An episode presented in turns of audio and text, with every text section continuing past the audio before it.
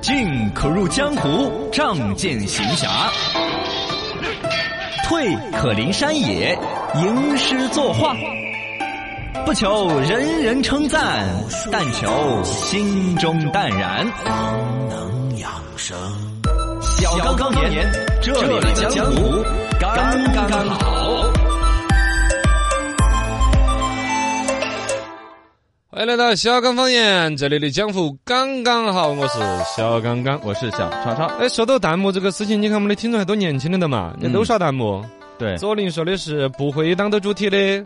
弹幕不会当哦，对，现在那个弹幕它会从那个人那儿就背后戳过去，戳过去，对，我没注意都，不会挡到人。哦，呃，他说的是 B 站的弹幕是 B 站，B 站算是在国内应用弹幕最早、嗯最酣畅淋漓的，嘎。对，它应该是在特殊的一些画面、有些地方做了一些处理。对，只要是人形，它识别出来是人的话，它就会从那个头那。哦，已经到这个技术了。对对对对对。哇，是很厉害的，厉害了。而且 B 站它不是注册也需要答问题吗？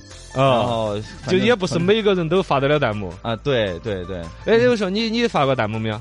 呃，发过是吧？哇哇，我崇拜你哦！我到现在为止都没有发过弹幕。我今天下了班一定要去 发。这什么技术含量吗？就发一下不就完了？我没发过的嘛，证明你也没有老啊！我已经老了。我要去发一个我的评书信息，我倒看他屏不屏蔽。你在哪个视频发嘛？我我只有注册了账号的地方啊！我充了钱，你他总要让我发噻，嘎！我腾讯视频我花了钱的，但是看他那个《权力的游戏》到现在最后那集，他我吊起，我不行。就凭这个，我就应该发个弹幕噻。哦，你在全游高头发呀？啊，哎，我觉得全的游戏可以，我就要发个评书的游戏，那行嘛，行嘛，我就看他，我发个评书信息，全游烂尾了，我们评书没有哈。哎，对对，就发这种，嘎。然后我先发一个不带售票电话的，如果他通过了，我再发一个带售票电话的。我不要这噻。哇，这个有点是不得行。飞龙在天，化骨绵掌，亢龙有悔。太极两仪，刚柔并济，深度刚刚刚好。江湖上面有传言，江湖传言，世上最惨的新股已经诞生。一直传言罗小刚再也不敢谈股票，因为亏得受不了。但是看到了史上最惨的股票的诞生，那就是重庆农商行的上市首日即开板。哎呀，开了板！哎呀，好多人在那儿板。但其实也不是痛的板，也有爽的板。究竟 它其实惨不惨？其实也不惨。但是股票里边这是一个破天荒创纪录的事情，第一次出现了首日即开板。哎，首先是首日即开板是什么意思呢？啊，对啊，你不是这种意思呀？你不讲我又不炒股。呃，首先来说这个哦，往你要在那个比如说各种同花顺呐什么 A P P 里面搜这只股票，它叫 N 呃余商。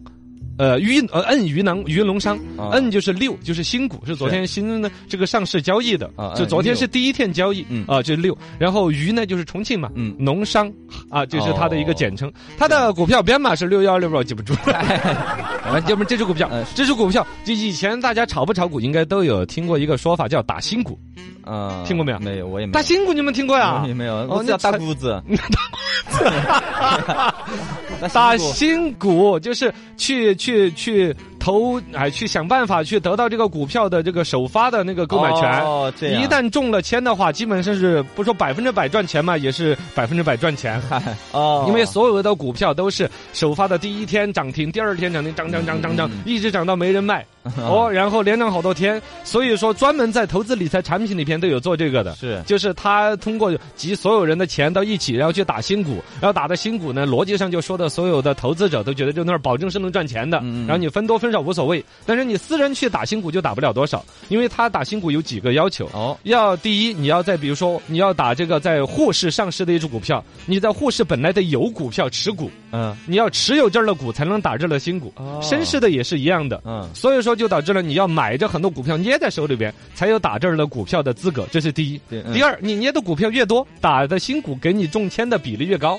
比如你总共手上只有五百块钱的股票，啊，就算你中了签了，你也你也分你也一股都买不走。哦，这个意思你。往你手上，人家比如说投了几千万、几百万在那个呃持有这个，比如沪市的股票，就是沪市上市新股，他如果中要么不中签，要中签，他可能中的是几万块钱的、几十万的呀。然后再比如说看到人家的股票，就比如上市的第一天涨停，第二天涨停，哇，赚钱赚了多少倍，啊？这这这都是传奇的故事。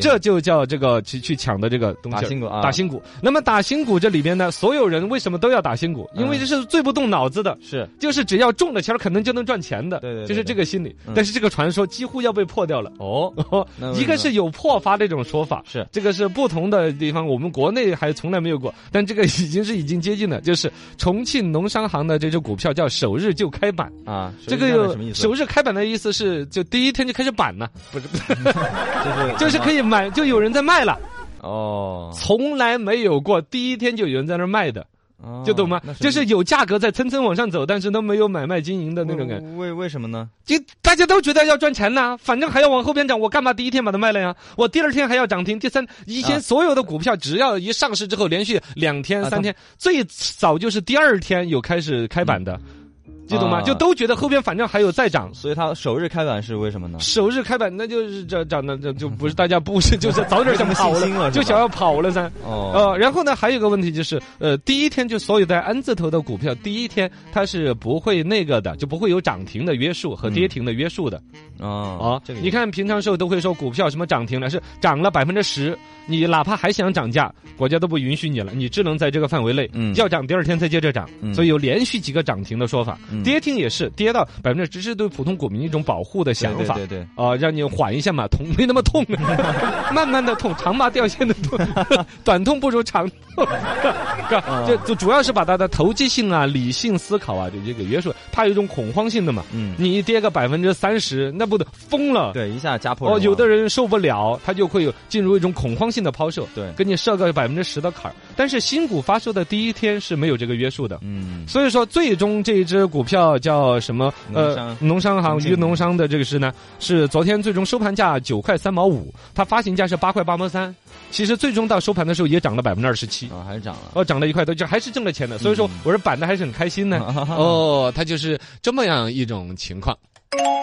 那为什么重庆银行会出现这种情况呢？呃，现在的这个说法呢，是这个就牵扯到股市的分析，我们在这儿说就不是很有这个必要了。啊，OK 但但是呢，它大概的逻辑呢，其中牵扯到的说的是，渝农商行这只股票呢本身盘子太大了，一般的投资机构啊那些都想要第一天都把它拿来变现的那种意思。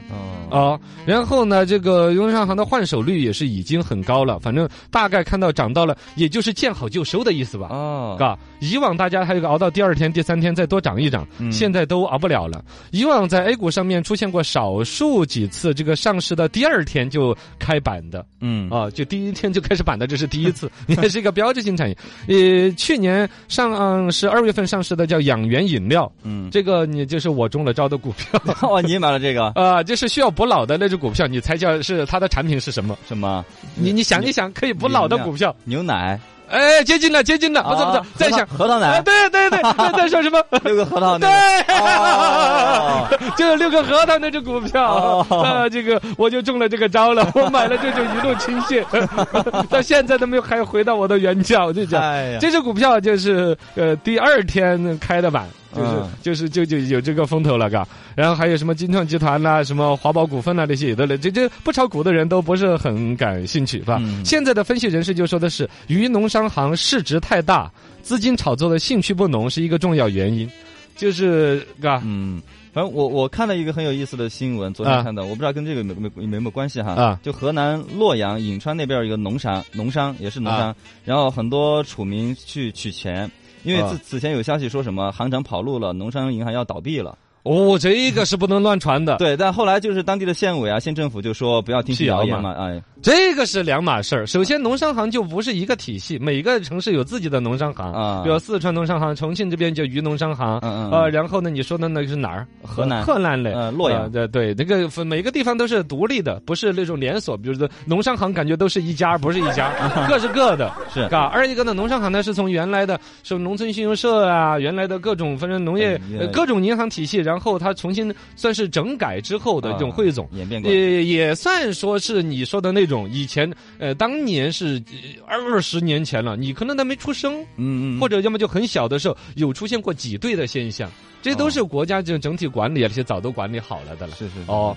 但是你说的那个跟这个它的股价之间关联，我觉得是没有的。嗯哦，对对对啊啊。，OK 但是对于炒股这个来说，很多人一直在点播嘛，说罗小刚说一下你有多惨，嗯我就借这个事儿呢，要说一下我有多惨最。后提问，你有多呃，惨？对 对，那我重新来，我给你比个 姿势哈。好 那请问刚哥，您现在有多惨呢？呃，我还好吧，我之前不是说我的股票好几只都百分之十的涨吗？嗯，我我最开始以为是我选股选的准，我觉得我的逻辑啊，我天衣无缝的那个。刚开始扬盘完了，你呃，对对，扬盘完了，我甚至都已经在那个酒桌子上跟朋友啊，甚至跟领导就炫耀说，我说不定要进进军股票基金界，我今后说不定要去当股票基金经理。嗯嗯我结果最后卖我觉得我说我研究出来一套理论，根据这个庞氏骗局，哎，不是什么，这是传销啊，叫什么？呃，就就是呃规模效应呐，啊呃，这个正态分布理论呐啊，是一些我最近看的书，我觉得把它用到股票的分析，甚至于我就上升到了那一次在秋分会提出来的嘛嗯，呃，股民心理学，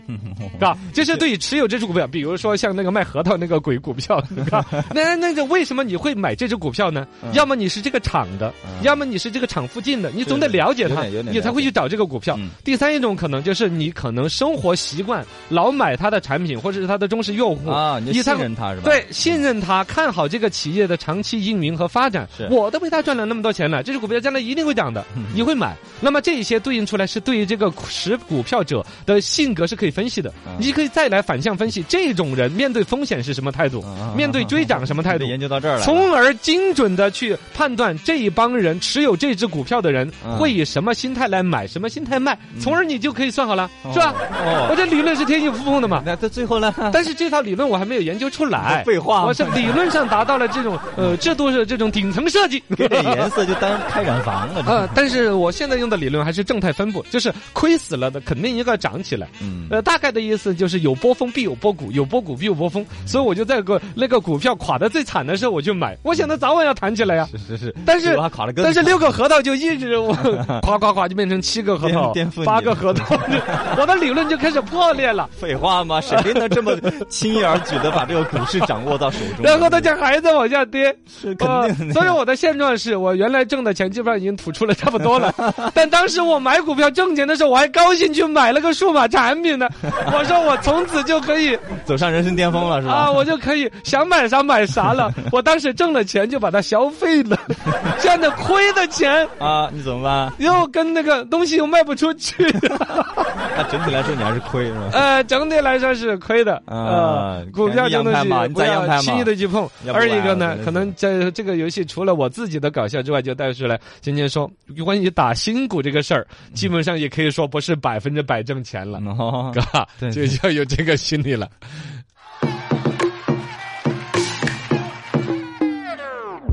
心态评书现在开讲。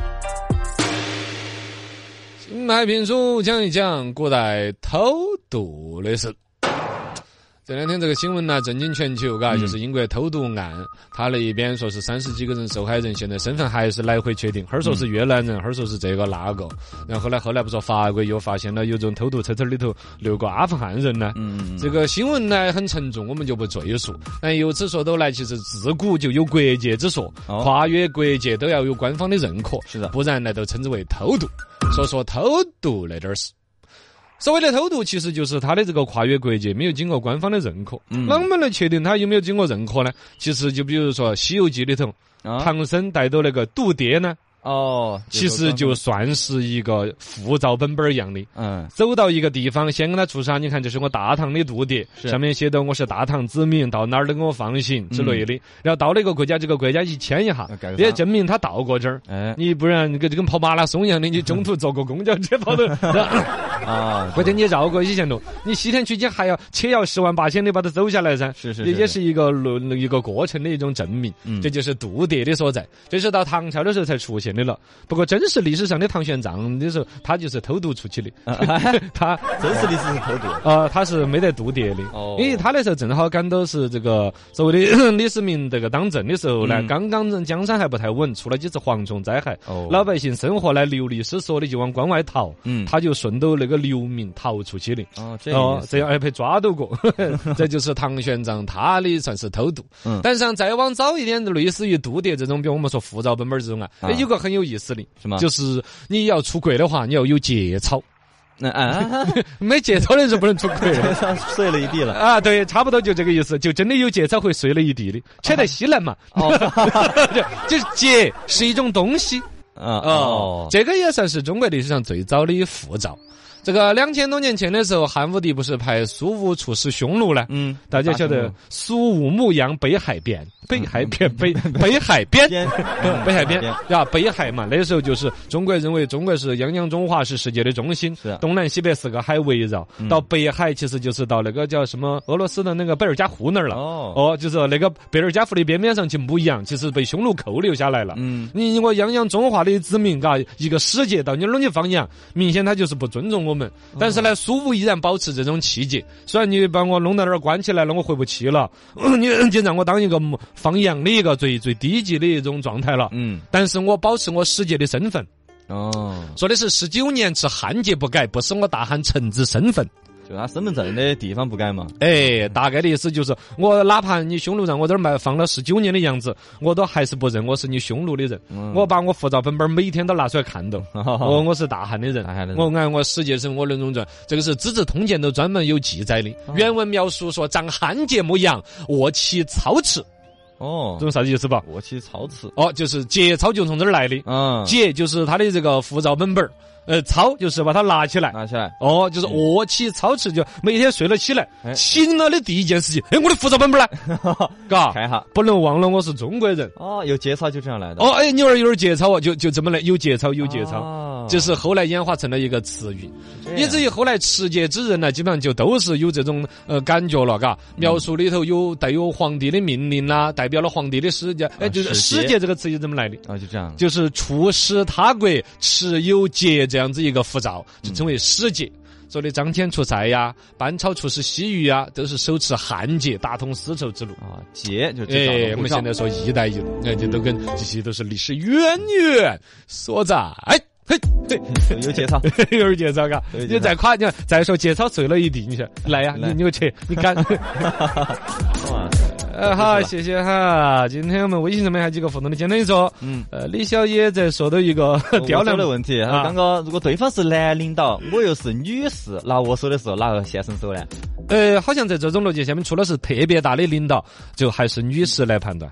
啊，你如果说只是一个公司的一个总经理，你说你有多大点儿嘛？对对对还是由女生来决定握手不握手，因为人家有习惯不习惯，或者嗯我就对你不感冒。因为男生女生一直以来都还是有，就像那个西方的绅士要跪下来亲吻女士的手啊那些都是女生来伸手。握手这个理解一开始就总体来说，哪怕是一个国王面对一个女士，都还还是偏女士先来伸这个手。嗯但是呢，如果领导级别跨得很高，哦，比如说像那种领导来慰问呐，我们都是不董说事长那种，哦，董事长的，你比如说像县领导到一个农村头来慰问，哦，这种肯定是县领导就跟村，比如这儿一个村委，比如妇女大队长，也是县领导肯定就先就伸手了噻。对，对是不是嘛？县领导不还等村村那个啥？就领导级别相差比较远，就相当然的就可以判断成这个下属，不管是男性还是女性，都很乐于、很希望跟我握手，嗯，是这种逻辑，嘎。啊 这个有还有几个微信上面在摆的，这个猪猪侠说的一个段子，嗯，说有个酒鬼啦，就跟朋友一起在那儿喝酒呢，就吐吐槽他的老婆，就说：“哦。哎，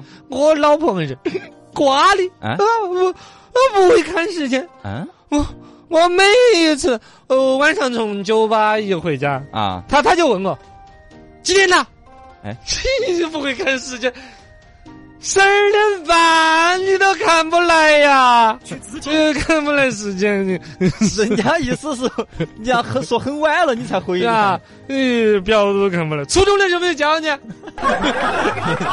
今天呢？这这是喝多了呃，。进击的泰迪说有个老话说的是吃得苦中苦，嗯方为人上人。对，但是我不想当人上人的嘛，啊，这个日子还是那么苦啊！吃的苦中苦还是那么苦。我吃了苦中苦，越来越苦。我是苦瓜的代言人。网友念初嗯说的是那天去超市啊，啊买了一根猪蹄儿，家里边自己炖蹄花汤吃，炖炖炖炖，啪咚咚的开始吃嗯，突然很感慨，哎哎呀，我在吃这根猪蹄儿，啊，这个猪不是该有四个蹄儿吗？嗯，同一时空，说明另外有三个人正在吃着这同一只猪的另外三只蹄儿，哦，好有缘分哟！这都能想到啊！这是同体之谊，哦，好，好好好，突然带着种遐想，嗯，在此时此刻。会不会有另外一个长发飘飘的姑娘，跟我一样在啃着同一头猪的另外一只蹄？哇！你怎么联系他呢？你通过猪蹄进行感应呢？不是不是不是！哎，啊，时间原因啊，就摆到这儿就是了。再会了，各位。